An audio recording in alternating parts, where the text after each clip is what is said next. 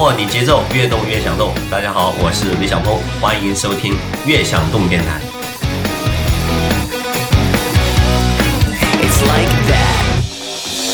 逆风就运动，风就运动，运动就运动，一运动就疯，一运动就疯，就疯就疯就疯。这里是，这里是，这里是，这里是风韵室。嗯，他喜欢航海，航海可能一出去就是八个月的这种全球的线路的一个航行，可能很多时候有些山峰真是专业运动员爬很有可能都会丧命的地方，但是王静去爬了。但后来呢，大家就是说传说王静呢，然后后来就是说越南占了我们四十九座岛在南海，都是你现在收不回来。啊，哎呀，哭的稀里哗啦。你把那些荷尔蒙不要用在那个看到航空母舰就非常兴奋啊！我们应该看到说我们是把握你节奏，越动越想动。这里是一运动就疯，一疯就运动的越想动电台之风韵事。大家好，我是老刘。今天跟我搭档的依然是我们拥有一米八大长腿的前职业排球男神 DP 啊依依旧是不知名网红。大家好，我是 DP。啊。今天我们请来的是这个他的主要身份啊，是亦庄云互联云计算产业基金的合伙人，同时呢也是 MadNet 孵化器的创始人郭强郭总。大家好，我是郭强。郭总现在是我们的这个悦享动的北京的大房东啊，对对对对。呃，所以呢，呃，郭总其实做了一些这个体育和智能硬件项目的这个投资人，所以也是我们眼中的这个金主。呃，其实这些年越来越发现，这个运动和工作之间有一个相互的一个，你说它是促进也好啊，或者是有一个就是密不可分的关系。因为很多人他们，我觉得很多人做事业好像做到一个阶段，他遇到一些瓶颈，这个时候他们可能投身于某一个运动，或者是通过运动呢完成了自我的一个脱胎换骨，或者说因为运动而改变了自己很多，然后工作和事业又上了一个新的台阶。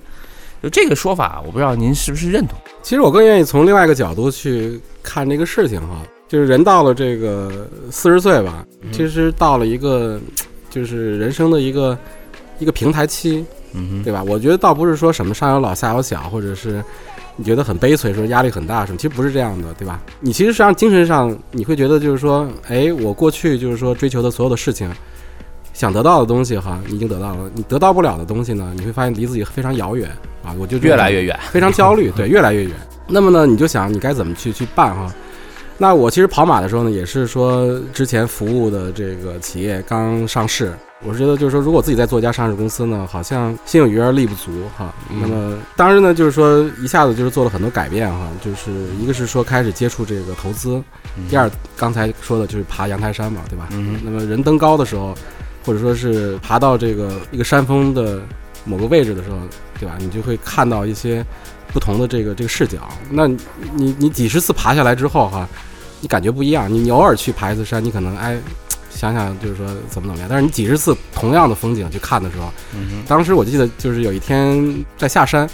然后下午的时候，光线和那个当时的那个氛围哈，你走在一个路上，说我在走下坡路，嗯。嗯，太阳快下山了，嗯。嗯，但这时候呢，你的多巴胺和那个分泌又非常充足，对。然后你突然就泛起一种感觉，说我不能这样，你知道吧？我要爬上去。我要逆生长，啊，我要回去。我要不是回去，我还有机会去变成另外一种人，你还可以去对。新的挑战。对。你不要去想那些你做不到的事情，比如小时候你想当科学家，我小时候想当科学家，那最后最后没有没有做成。有时候经常我其实挺反感自己，说怎么自己变成这样的人。但是你后来的这条路线呢，人生道路呢，又给了你很多这个一些钱呀、然后你的家庭啊，你的这些一些符号性的东西。嗯然后这时候你说你还能当科学家吗？对吧？然后这时候我就发现，我其实当时做孵化器，做这个 MyNet 孵化器，就是那会儿发的愿哈，我就是说，如果我不行，也许我可以帮助更多的年轻人，就是他们去这个这个成功，把我的一些很多经验，把我的一些成功啊、失败啊，包括我的这个一些资源，我觉得可以跟年轻人一块儿共享。然后我也相信，就是说，如果我跟年轻人在一起，我相信你踢球的时候，嗯，我不可以去反应很慢，我不可以去输过他们，对吧？对那么这这这是一种非常好的状态。对所以下山之后呢，说干就干，那么就有了大家现在看到的这个 MyNet。啊，那是哪年的事儿？那个实际上是二零一三年开始策划，对我，然后就考察了很多那个世界各地的孵化器，硅谷的、以色列的、北欧的、英国的这些。那有没有对 MyNet 入驻的平台有一些，比如说你最好有一点体育的元素在，这样你能更好的帮他们也好，或者是更喜欢他们也好。其实开始啊，我工作跟生活还分得蛮开的哈，所以开始入驻的企业，其实我因为我们定位实际上刚才刘总说了哈，就是说实际上是一个大数据和这个智能硬件的这个嗯。这个物联网的这个孵化器，嗯对吧？所以呢，就是我们一开始入驻企业呢，就是说，包括我们亦庄互联基金哈，实际上投的都是一些技术类的这个这个企业，所以开始的时候呢，更多的是看这些项目。那么我们在深圳呢，因为后来做了一个就是硬件的这个加速器，所以北京这边呢，因为自己也喜欢运动嘛，嗯，所以慢慢的就变成一个风格就改变了。对改变了，然后有点变成自己玩的一个一个一个地方了哈。没有酒吧，我们有鸡尾酒，嗯然后我们开始引进那个运动类的这个团队，比如说我们有这种健身房，嗯对吧？创新的健身房，我们有跑步的这些个媒体跟音乐智能硬件，我们有这个自行车的爱好者的这个 APP，、呃，行者是一个非常成功的这个企业哈。那么还有后来有潜水和啊这个户外旅游的这个、对这个项目。对其实都是生活方式。对，其实你投到最后啊，你会发现，就是说科技是什么呢？科技要改变生活，那啊其实生活是重要的，对吧？你做了这些高科技好事，你不能为高科技而高科技。你到最后呢，实际上就是说，如果科技不能用于改变人的生活品质，对吧？能够去让大家的生活更美好，那么我们做科技干什么呢？其实我觉得。你的运动还有你的这个投资方向的这个变化哈，实际上呢，其实都是在这个跑步的过程之中，对吧？你在你的运动过程之中，你参与的这些玩的这些事情哈，所以我不觉得我是不务正业，然后因为自己喜欢，所以就引进了这些团队。其实我一直在研究和观察，呃嗯看了很多报告，然后跟创业这个团队紧密的这个互动。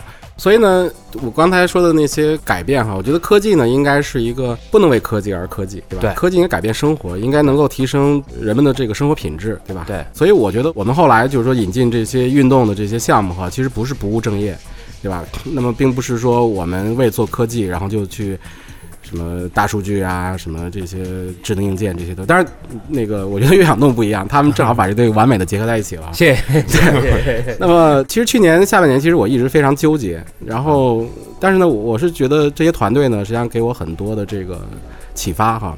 所以，其实您刚才说到的做现在孵化器的这些操作啊和这些想法的不断的精进，我理解应该还是跟您那会儿的这个以及不断以来的这个运动和这个运动带给你的这个状态有密切的关系。对，这其实这块有很多例子嘛。你比如说马大庆、庆庆哥，对吧？那他原来是这个万科的高管，对他为什么要出来创业，对对吧？那么大家知道，就是说跑步圈里头，刚才提到的那个刘爱明刘总，他原来其实在这个协信，他是协信的老总。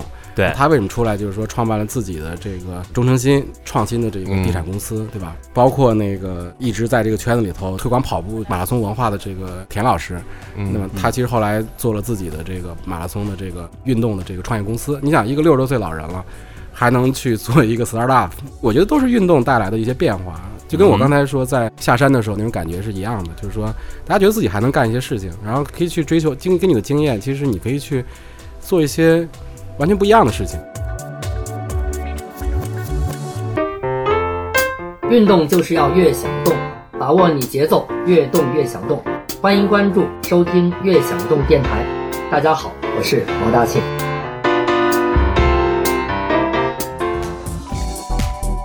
对，所以现在还有一种说法，说成功人士到最后某个段位就拼的就是体力了，对体力对，因为他脑力已经足够好了，剩的就是体力了，对不对？对对对对，这不是有一个就是传说中的一个小故事吗？啊哈，原来郁亮很胖，大家知道郁亮是万科的这对个三巨头之一，嗯对，然后王石说：“哎，你连自己的身体都控制不了，你怎么能控制这么大一个企业呢？对对对吧？”所以后来那个郁总呢就去爬了珠峰，跑马拉松，嗯然后他的成绩非常好，就是三小时零九分。嗯那作为这么大一个企业的这个老总那么忙，但他能跑到这个成绩，我觉得其实是跟这个企业家的这个他能到那个高度哈，都是相关的。所以你会发现，其实一些非常成功的这些人士哈，其实他在进行这些耐力比赛的时候，他们成绩也非常好。嗯哼，哎，说到这儿，我觉得我们就要扒一个问题了，嗯，就是据我知道呢，呃，就像您刚才说的这种非常成功的人士，这种精英人士，他们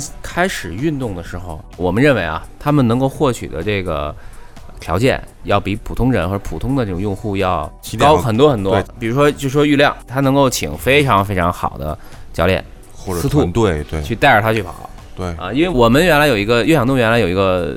体育的这个合伙人，就是他，就是专门去做这个，在深圳那边给这些大佬们去做这个领队和这个司徒。包括我也知道，之前像一些非常成功的这种，像王石也好像黄怒波，他这种玩登山玩的对很好的人，就其实他对，主要在登山。嗯，你像爬珠峰这个事儿，就是有很多人他们说的是在商业这个运动，对，像像黄怒波，他一次登山，他要带一个厨子，要带两个背夫，要带两个向导，对整个他雇一个团队来去服务他的这个运动。我们说的那个什么一些，就是可能大家看着哇，他能干这么了不起的一个运动，但是实际上有这样的经济实力来对，你支是烧撑他去钱烧上他去来来做这个。所以现在您觉得这个观点您怎么看？这个东西得分两两个角度。首先说郭总，您自己烧不烧？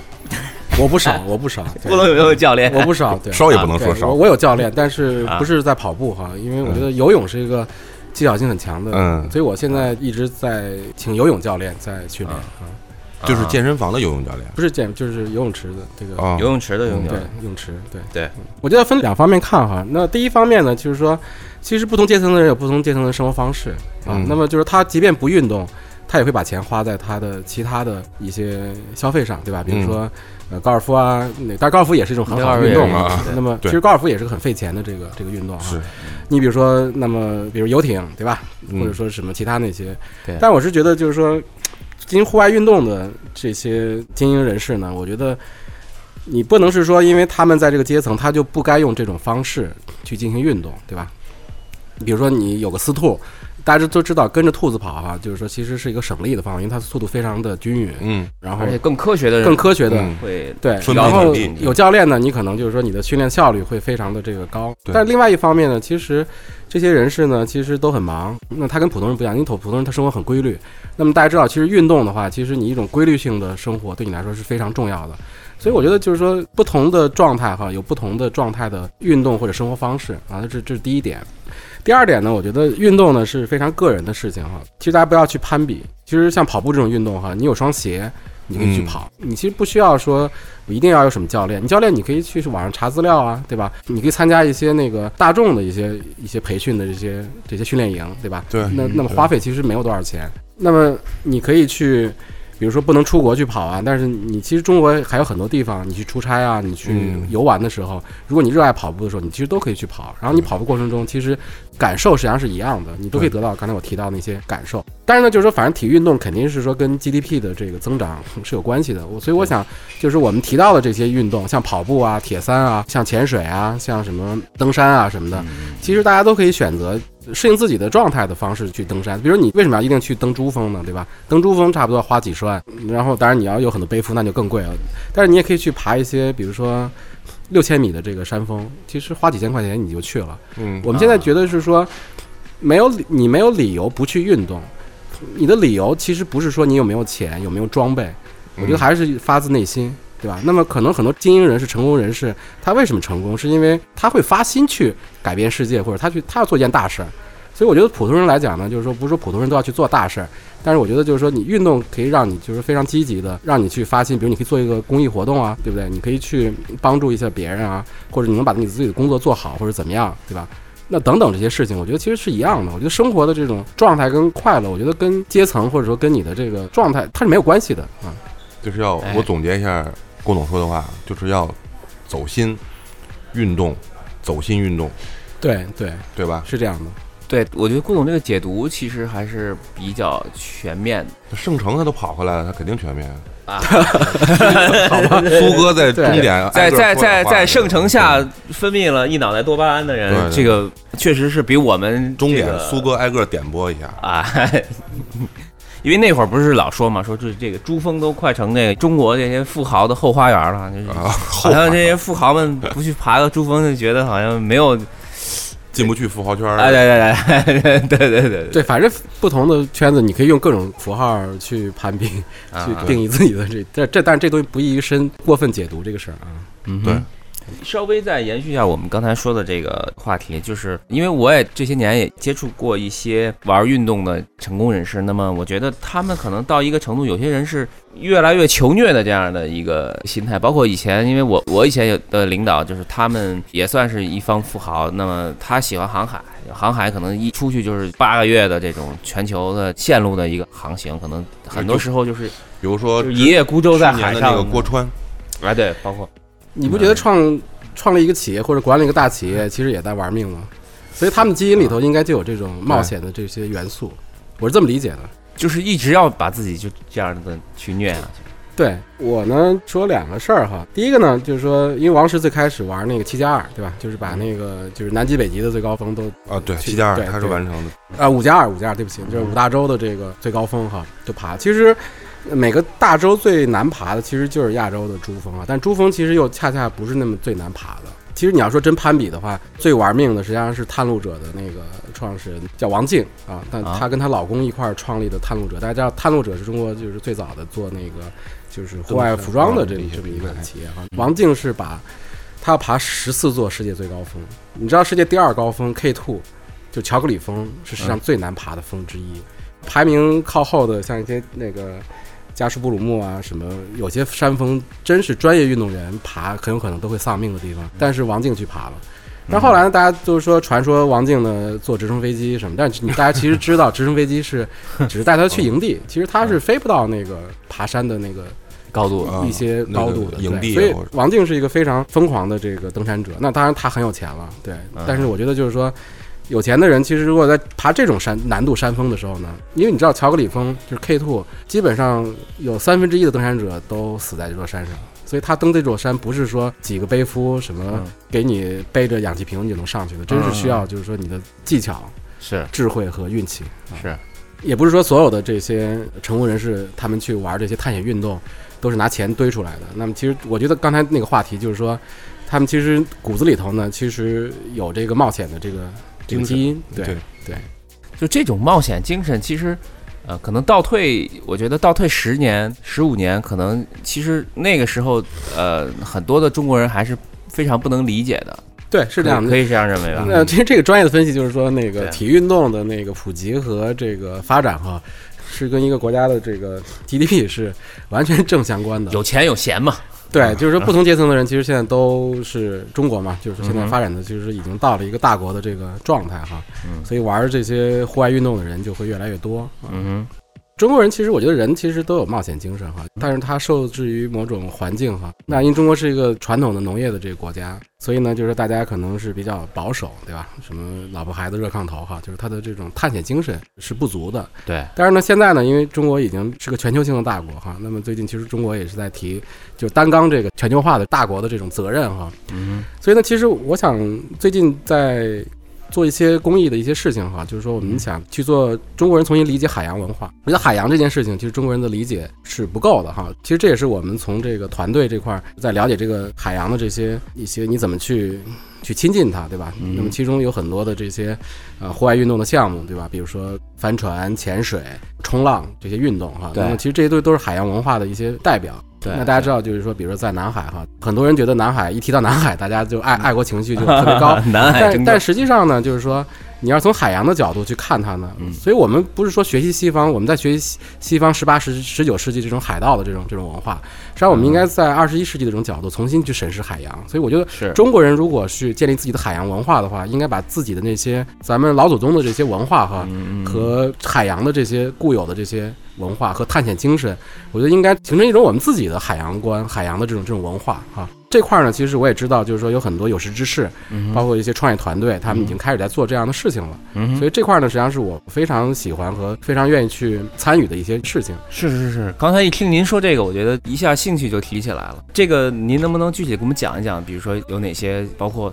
这个海洋的这些项目？你比如说那个，像在南海哈，就是它有一些动物的一些保育的这个事情，那比如就是绿海龟。其实海龟呢，你也知道它是珍稀保护动物嘛，那它会在岸上生蛋，然后再会去海里头。然后这些小海龟呢，其实它有很多的这个天敌，各种各样的这个天这个嗯这个天敌。对嗯那其实，在咱们国家的这个那南海哈，那么我最近接触的那个叫太平洋协会的这盖社长，对吧？那么他在推动这个海洋的这个保育的这个事业哈，就是在咱们国家的南海呢，实际上你会发现，其实中国人也是非常有爱心的，就是说再去保育这些动物。嗯然后呢，实际上在南沙的这些群岛里头呢，其实划分了很多这些这些基地。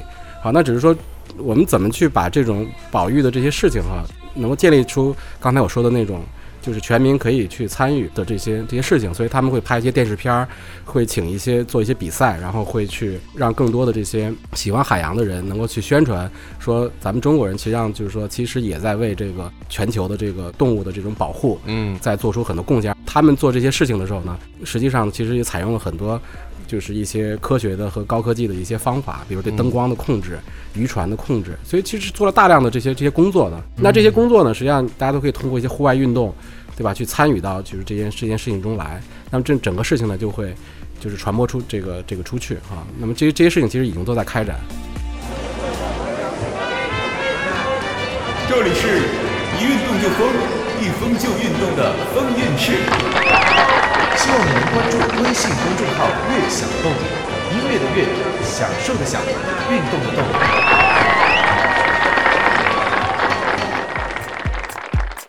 昨天局座还为南海还为中国海军哭了两炮，在节目里，对对对对对，是吗？对对怎么不是这是怎么怎么怎么回事？就说我们南海不容易啊，啊？都是我们海军他出去演讲，啊说准备了他研究三十年的那个航空母舰啊出去演讲人当年啊，啊你说看不起海军嘛？啊！演讲的时候说你别老提航空母舰，你你造得出来吗？有钱吗？他就啊非常伤心，越讲越伤心。啊然后他说：“你看我们那会儿就国力不行，对对。然后后来就说越南占了我们四十九座岛在南海，都是你现在收不回来。啊哎呀，哭得稀里哗啦。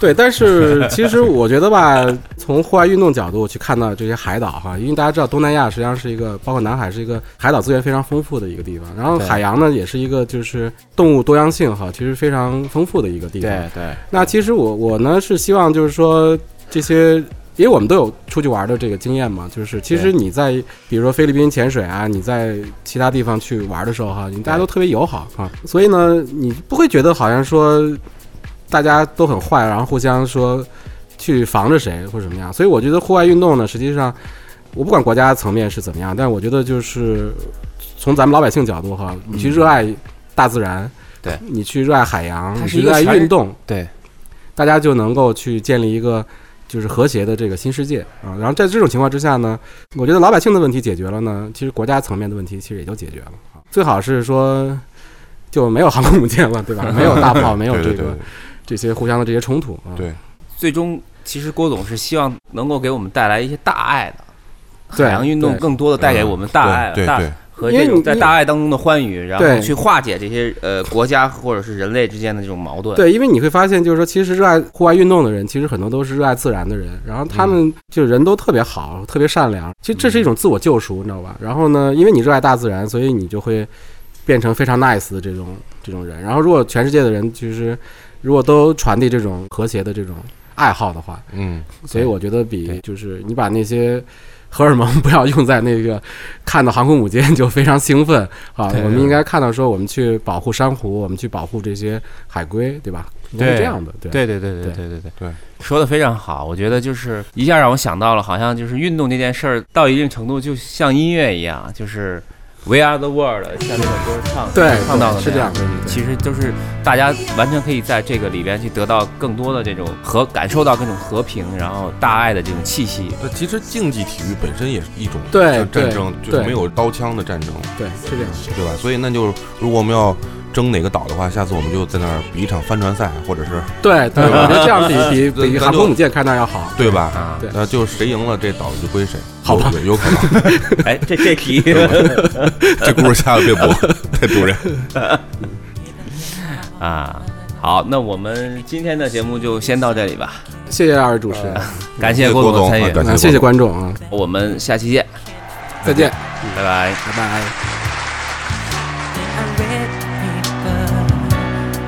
And it said that deep in I, and it shows the certain we will call. We are the world. We are.